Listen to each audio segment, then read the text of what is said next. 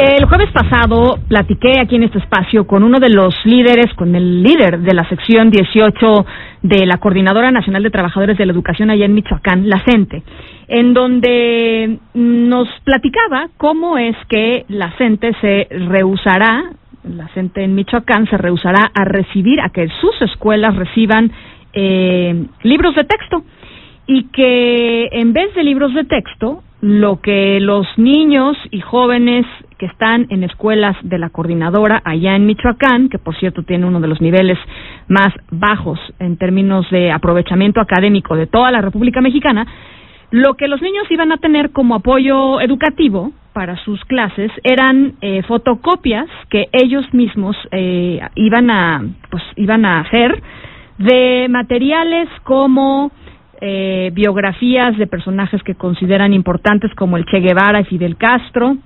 eh, críticas al periodo neoliberal, a la, ideología y a la, pues, y a la pragmasis eh, neoliberal eh, y una serie de contenidos, digamos, que se alejan muchísimo de los contenidos establecidos en los libros de texto regulares. Platicamos aquí, yo le decía, bueno, pero ni siquiera van a revisar los libros de texto para ver qué traen. No, no, no, es que esto es una cuestión que no tiene que ver con eso, tiene que ver con la política y nosotros así lo definimos. Bueno, para esto, punto aparte, para esto, eh, el gobierno del estado de Michoacán, de Silvano Aureoles, destina 100 millones de pesos anuales para la CENTE, la CENTE utiliza estos de manera absolutamente discrecional. Y además la CENTE eh, pide cuotas voluntarias a padres y madres de familia en el estado, con lo cual pues hace todos estos contenidos, o sea es que ya se imaginarán pues el negociazo que es la educación en Michoacán y el negociazo que tiene la CENTE allá, por eso pues por eso no quieren soltar una una una sola cosa de el control que tienen sobre sus escuelas, ¿no? Que ya les llaman sus escuelas. Bueno, pues para eso queremos platicar con Marco Antonio Fernández, profesor de la Escuela de Gobierno del TEC de Monterrey y también investigador de México Evalúa. Marco Antonio, ¿cómo estás? ¿Cómo ves este asunto de de la gente en Michoacán y de que los niños pues no van a poder acceder a un libro de texto? Hola Ana Francisca, pues mira, con franqueza preocupante porque es son varios aspectos que han estado ocurriendo a lo largo de estas semanas, pues que hacen vislumbrar o prever un escenario, la verdad, no favorable a favor de la de la educación de excelencia, que es el término que hoy recoge el artículo tercero constitucional en términos de la nueva reforma educativa.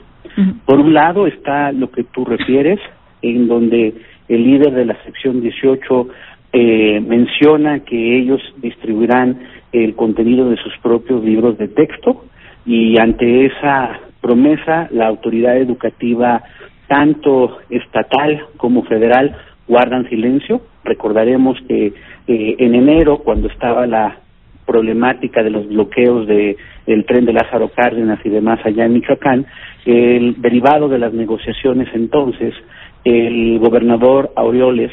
eh, anunció que regresaría la administración de los sistemas de educación básica al gobierno federal. Eh, y pues entre voy y veras que sí se va a hacer o no pues es responsabilidad de la autoridad educativa estatal el estar viendo cómo se administra precisamente el sistema educativo de aquella entidad. Y ante esta eh, ante ese ante este anuncio de la sección 18 no han dicho nada. Luego viene la eh, el anuncio de que se empezó a hacer un censo de los maestros en aquella entidad y que según las notas de, de, de, periódicos de los periódicos locales por lo menos se han detectado dos mil maestros que no se encuentran en las escuelas públicas de aquella entidad sin que hasta ahora se sepa cuáles son las medidas administrativas e incluso penales eh, que derivan de estos eh, custodiadores eh, que están recibiendo un pago sin estar dando clase y nuevamente pues tanto la autoridad educativa estatal como federal guardan silencio. Peor aún, eh, derivado de aquellas movilizaciones, eh, los eh, niños y jóvenes de las primarias y de las secundarias de, de Michoacán no tuvieron un año escolar completo, tuvieron más de 30 días sin clases y no tenemos conocimiento de que se hayan repuesto esas clases este, perdidas, ya salieron de vacaciones, no hubo jornadas en los sábados para poder reponer el tiempo perdido. Entonces uno va sumando las distintas eh, concesiones de las autoridades y observa los resultados negativos respecto a la educación y con franqueza no no hay eh, pues ánimo de decir vamos eh, tenemos esperanza de algo positivo peor aún y con esto termino ha habido una serie de reuniones entre las distintas dirigencias de las secciones de la coordinadora con el gobierno federal, con el presidente eh, López Obrador, la, el secretario de Educación, la secretaria de Gobernación, y incluso hubo una reunión el pasado 10 de julio, y es la fecha que la autoridad federal no ha informado a la sociedad qué acordaron, cuáles son los avances. Lo que sabemos es la exigencia de restituir maestros cesados, en términos de la anterior reforma. Que ellos hablan de presos políticos, ¿no? Exacto. No sabemos qué, cuáles son los presos, cuáles son este, los delitos que supuestamente se les imputan. Nada se ha informado. Todo lo que llegamos a saber son los dichos de los líderes de la coordinadora. Entonces sí me parece pues muy preocupante esta actitud de silencio y si me empujas tantito de avestruz político de las autoridades tanto estatales como federales en esta materia. Ahora, eh, eh, corrige si estoy equivocada, pero tengo la sensación, Marco, de que eh, con la reforma política pasada, que no estoy diciendo que haya sido ideal, ni, mucho menos, pero, pero en, en cuanto a la tengo la sensación de que de alguna manera la habían logrado neutralizar, es decir, no no era un jugador, este, digamos, eh, eh, de peso, no no no estaba en las mesas de negociación, se había como pasado un poco ese pues ese eh, ese problema eh, y, y de pronto, pues, volverte a sentar a negociar con ellos y como tú dices, negociar muy en lo oscurito, porque los foros de cuando fue la transición,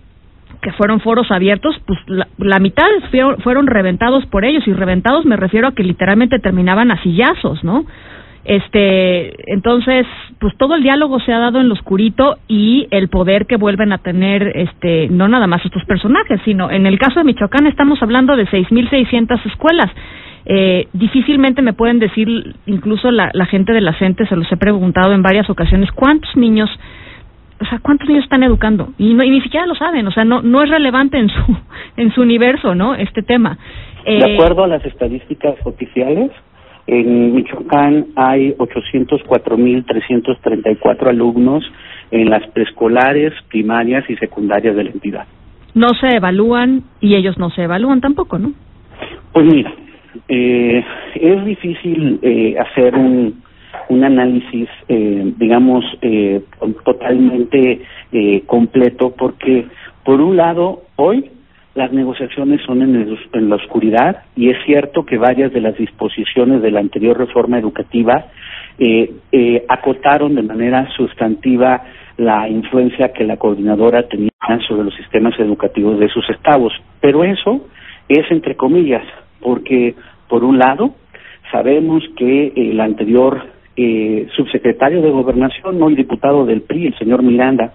eh, pues en lo oscuro también daba dinero, eh, exacto, daba plazas con, por honorarios que no eran plazas concursables, que no se habían eh, eh, otorgado conforme a la ley, precisamente a las distintas facciones de la coordinadora. Sabemos también que el gobernador entonces Velasco en eh, Chiapas con franqueza le valió cacahuate la reforma y no la aplicó y hubo una serie de vejaciones contra los maestros que sí se evaluaron y terminó eh, allá eh, dominando la sección 7 de, de, del CENTE que pertenece a la coordinadora.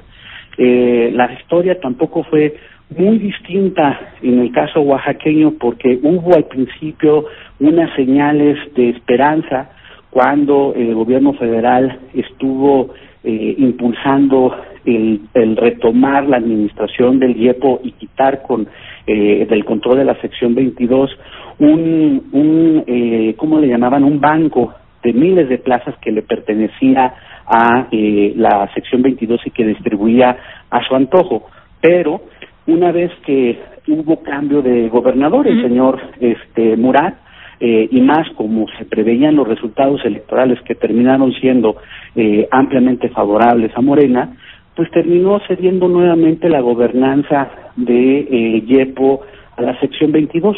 Y entonces hoy estamos eh, viendo eh, pues que nuevamente estos grupos van a tener control sobre los aparatos educativos, por más que diga la Constitución que es rectoría del Estado el control del sistema educativo. Eh, y entonces, Marco Antonio, volviendo al tema de los libros de texto, ¿de verdad, de verdad, de verdad, de verdad no tiene absolutamente nada que hacer el gobierno federal ahí? O sea, es, ah, no, pues no, no quieren recibir los libros de texto, bueno, pues que saquen sus fotocopias y que les enseñen a los niños, pues ahora sí que lo que se les antoje este, de enseñarles. Eh, ¿De veras es así? Pues es que tendría que ser una pregunta específica que pues luego entiendo que tus colegas tienen problemas con la gente de comunicación social de la SEP, pero esa es la pregunta directa que tendría que contestar el señor secretario de Educación al respecto y las autoridades educativas de Michoacán, porque insisto, el gobernador Aureoles ha anunciado que va a regresar la administración de la educación básica al gobierno federal y el presidente ha dicho que con gusto la van a recibir. Dado ese escenario, en verdad van a jugar la estrategia a la destruz y no va a decir nada la autoridad educativa federal ni la estatal respecto a este punto, pues hasta ahorita parece que sí. Pues nosotros seguiremos haciendo esa pregunta, ojalá que nos la respondan en algún momento, pero bueno, sí nos interesaba mucho platicar contigo, Marco Antonio. Muchas gracias por estos minutitos. El agradecido, como siempre, soy yo. Muy buena tarde. Gracias, Marco Antonio Fernández, profesor del TEC de Monterrey, investigador en estos temas educativos en México, Evalúa. En directo.